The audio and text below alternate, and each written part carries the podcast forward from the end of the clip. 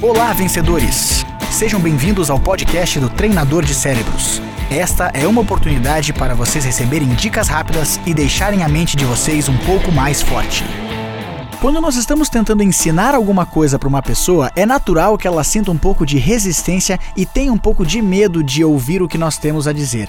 O que acontece nesse caso é que nós seres humanos muitas vezes temos medo do desconhecido. Nós não sabemos exatamente o que vai nos acontecer, nós deixamos de ter certeza e claro que a resistência cerebral é algo natural.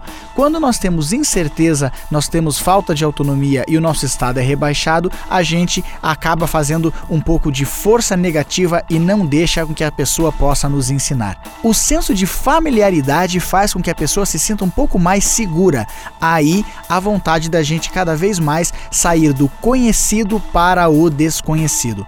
Cada vez que você for ensinar uma pessoa, comece com algo que ela conheça e devagarinho vá trazendo informações novas para que ela possa fazer esse suporte, para que ela possa fazer essa ligação de algo que é conhecido para o desconhecido. Cada vez que nós nos sentimos familiarizados com alguma coisa, a gente tem mais abertura e fica mais disposto a aprender. Experimente, faça o teste. E se quiser saber um pouco mais, inscreva-se no canal youtube.com/barra treinador de cérebros. Lembre-se, você se transforma naquilo que pensa a maior parte do tempo. Boa sorte, sucesso e até a próxima.